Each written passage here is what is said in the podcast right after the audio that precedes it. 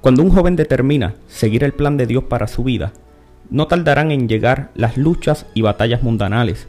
En el episodio anterior pudimos ver cómo Dios guardó a José en medio de una feroz tentación. Hoy veremos brevemente la vida del joven Daniel, quien experimentó la presión de la sociedad en la que le tocó vivir, pero veremos cómo Dios lo guardó en medio de aquel entorno hostil, el cual pretendía modificar su conducta conforme al régimen babilónico. Jóvenes en el plan de Dios es el tema de esta serie de mensajes en tu podcast Partiendo el Pan de Vida.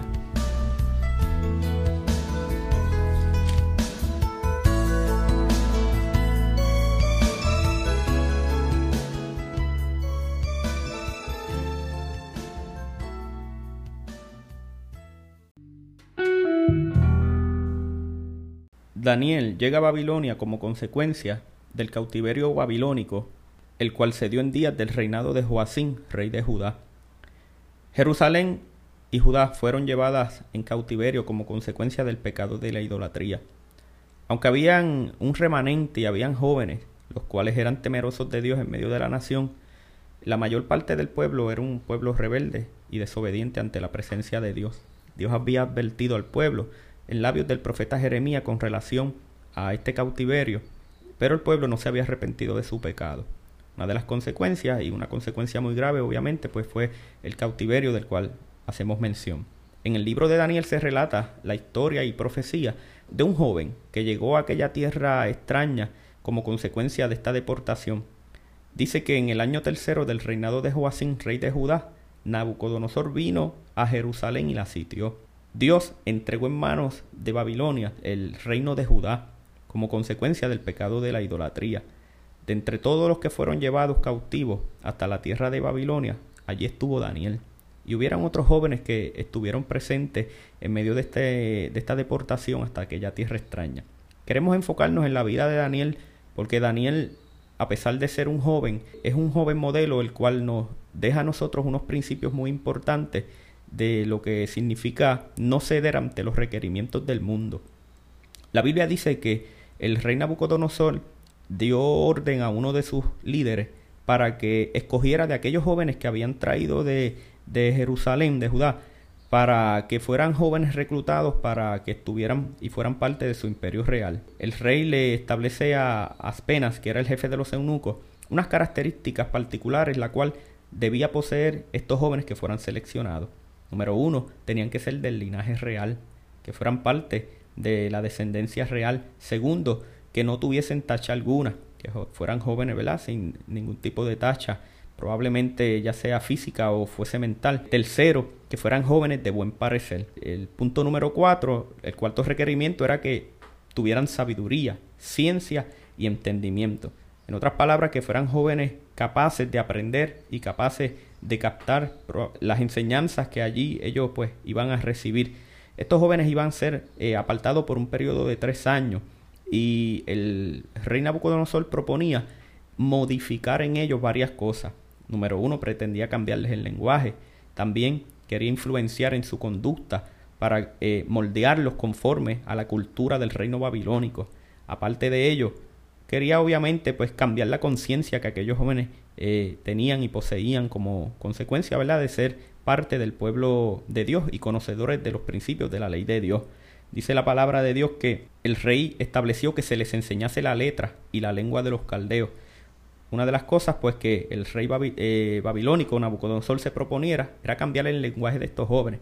Fíjese que eh, el mundo de la misma manera en este tiempo influencia grandemente sobre la mente y sobre la conciencia de los jóvenes con el fin de modificar el lenguaje. Vemos que muchas veces eh, el joven pierde su identidad natural para acomodarse, conformarse a la manera, al estilo de inclusive cómo hablar en medio de la sociedad y en medio de este tiempo. La fraseología que se utiliza, la, la manera como se habla, muchas veces en la vida de los jóvenes cristianos es afectada por el sistema y la corriente de este mundo, muy similar a lo que pretendía el rey Nabucodonosor hacer con estos jóvenes, modificar, cambiar el lenguaje natural de ellos. Segundo, el rey quería modificar la conducta de ellos y, el rey pretendía, ¿verdad?, que ellos fueran conforme a la cultura del reino babilónico. una de las eh, características que vemos aquí o señales que vemos aquí es que el rey iba a poner ante la mesa de aquellos jóvenes las comidas de las cuales participaba principalmente el rey. Eran comidas que eran sacrificadas a los ídolos y eran comidas que no eran lícitas que los eh, hijos de Israel participaran de ellas.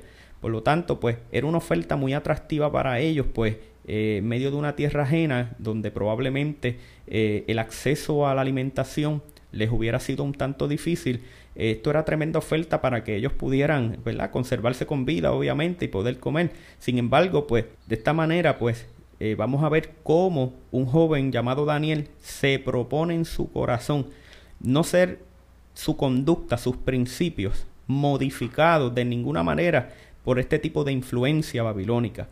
Eh, el rey buscaba también cambiar y, hacerles un lavado de conciencia a ellos, cambiar su, su, manera de pensar, su manera de discernir las experiencias de la vida, hacer una modificación eh, total en la vida de estos jóvenes. A corto plazo, Babilonia logró cambiarle los nombres. En el versículo 6 y versículo 7 dice que entre estos estaban Daniel, Ananías, Misael y Azarías. Ellos eran de los hijos de Judá. Y el jefe de los eunucos les puso nombres, nombres conformes a los dioses babilónicos. A estos, el jefe de los eunucos puso nombres. A Daniel le puso Belsasar, a Ananías Sadrach, a Misael Mesac y a Azarías Abednego. Aquí podemos ver cómo el, imperio babilónico a, corto plazo logra cambiarle los nombres a estos jóvenes de unos nombres que venían de, de la nación de Israel, que eran nombres que en, en, su, en, su, significado honraban a su Dios, se los modificaron a nombres los cuales honraban a los dioses babilónicos. Esto es un tipo de, lavado de cerebro, el cual eh, el régimen babilónico interpuso sobre la mente y sobre la vida de estos jóvenes. Esto parece mucho a lo que sucede hoy en día con mucha juventud, eh, la cual pues busca en medio de este mundo la fama, busca los placeres y busca ser eh, aceptado y endiosado en medio de este mundo. Por eso es que vemos cómo mayormente entre los artistas urbanos podemos ver cómo no se les llama por su nombre de pila, sino que se les cambian los nombres y vemos uno con el nombre del conejo malo y vemos el otro que se llama eh, eh, Daddy Yankee y son identificados con nombres que no son sus nombres propios porque eh, este sistema Satanás lo ha utilizado a través de la historia con el fin de llenar el ego y, y exaltar el orgullo humano el cual lleva el hombre a la destrucción. El hombre no se da de cuenta de estas cosas, pero la palabra de Dios nos los muestra de esta manera. En la actualidad, la juventud cristiana se encuentra también amenazada por la Babilonia de este tiempo. La Babilonia de este tiempo puede ser el mundo. El mundo ejerce una presión fuerte social sobre la juventud de la iglesia, sobre la juventud cristiana. Podemos entender que la presión de grupos se intensifica de muchas maneras. Una de las maneras o fuentes por medio de las cuales la presión de grupo se intensifica es por medio de las redes sociales. Es una de las formas como eh, el enemigo eh, logra presionar sobre la mente y sobre la vida de los jóvenes para establecer este sistema mundanal y afectar los principios de fe y los principios y patrones conforme a la voluntad de Dios en la vida de los jóvenes. Hay una expectativa muy falsa, la cual este mundo eh, ofrece para la juventud en este tiempo y podemos ver la invitación a probar el mundo, a experimentar en la vida, eh, esa invitación constante e insistente de este mundo a la juventud cristiana para que pruebe aquellas cosas que son parte del mundo, eh, ofreciéndoles ¿verdad? placer, ofreciéndoles fama, ofreciéndoles fortuna, ofreciéndoles un sinnúmero de cosas que y que Dios no les puede otorgar en su vida. Obviamente esto es un engaño sutil de Satanás y cuando el joven muchas veces no está fundamentado en la palabra de Dios, pues cede ante este tipo de oferta del mundo y comienza a, coquetear y comienza a jugar cerca del lindero del mundo para así pues eh, muchas veces ser aceptado por el grupo, por, para ser parte, ¿verdad? No sentir eh, el rechazo probablemente, pero tenemos que estar dispuestos como jóvenes y tenemos que tener la, la disposición y la gallardía para mantenernos firmes, honrar al Dios que nos llamó de la misma manera que lo hizo Daniel, que lo vamos a ver ya breve. Mucha juventud de Dios en este tiempo está siendo arrastrada por este sistema babilónico de este tiempo. La presión es fuerte. Nosotros podemos entender que los jóvenes son sometidos a, una presión muy fuerte, ya sea en la escuela, en las universidades, en los trabajos, en las comunidades. Hay diferentes fuentes donde eh, eh, se siente esta presión sobre la vida de los jóvenes cristianos y el joven pues busca identificarse, pero no hay nada mejor para la vida de un joven que poderse identificar con el plan de Dios para su vida. En la vida todo tiene su tiempo y Dios tiene un tiempo para todo. Y el tiempo de Dios, la Biblia dice que es perfecto. Cuando nosotros ponemos nuestra juventud, nuestras fuerzas en las manos de Dios, podemos ver cómo el plan de Dios se puede cumplir en nuestra vida, independientemente de la presión, de las fuerzas, de las corrientes de este mundo que quieran arrastrar nuestras vidas. Hay algo que se llama determinación. Esta característica Daniel la manifestó en su vida en el versículo 8 podemos ver que dice la Biblia que Daniel propuso en su corazón no contaminarse con la porción de la comida del rey, ni con el vino que él bebía. Por tanto, pidió al jefe de los eunucos que no se le obligase a contaminarse. La determinación de Daniel en su vida fue crucial. Aunque él estaba en una tierra ajena, y aunque él, fuera de su voluntad, estaba en medio de un entorno el cual prácticamente le obligaba a, a moldarse y a aceptar todas las sugerencias del imperio, este joven con determinación se paró firme y dijo, yo no voy a ceder, yo seguiré el plan de Dios, yo seguiré los principios de la palabra de Dios. Y él propuso en su corazón no ser igual, él propuso en su corazón no ceder, él propuso en su corazón no rendirse ante los requerimientos de, de, de, Babilonia, porque él entendía que ceder era traicionar sus principios, traicionar su fe, traicionar su, su Dios. Y él estaba muy claro y muy consciente de lo que representaba traicionar a Dios, lo que perdía como consecuencia de traicionar a Dios. Pero él sabía también lo que vendría como consecuencia de honrar a Dios. La palabra de Dios dice que Dios honra a los que le honran. Y dice la palabra que puso Dios a Daniel en gracia y en buena voluntad con el jefe de los eunucos. Fíjese cómo Dios abre puertas cuando nos proponemos honrar a Dios. Cuando nosotros nos proponemos que sea Dios quien principalmente conduzca y guíe nuestra vida, nosotros vamos a ver cómo Dios abrirá puertas, cómo Dios nos honra y cómo Dios se glorifica en medio de la presión que pueda haber en el entorno que nos rodea. No hay que ceder ante la presión de este mundo, no hay que doblegarnos, no hay que arrodillarnos ante eh, el rey Nabucodonosor, ¿verdad? que es representante del sistema que en este mundo opera, gloria al nombre del Señor, sino que debemos pues en obediencia a Dios y a sus principios proponer en nuestro corazón, como lo hizo Daniel también, para así eh, no ser igual al sistema y no ceder a los requerimientos de Babilonia, para así mantenernos firmes en los principios de fe que nuestro Dios así nos ha dado.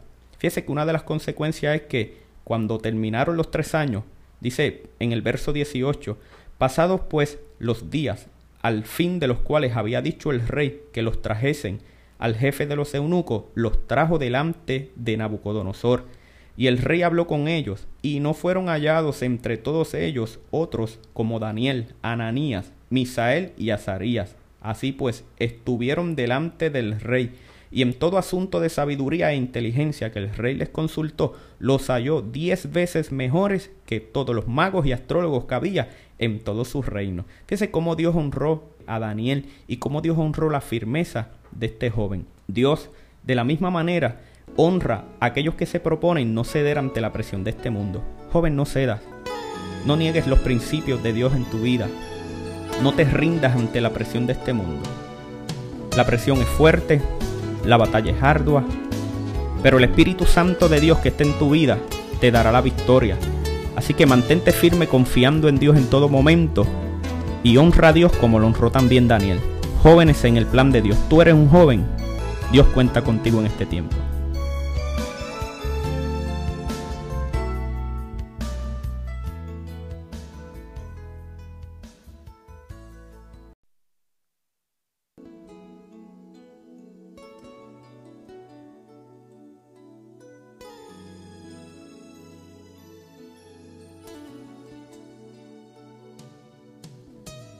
Estimado amigo, esperamos que la palabra de Dios llene tu corazón. Oramos a Dios para que así sea. Si este mensaje ha sido útil para ti, compártelo con un amigo. Así juntos partimos el pan de vida.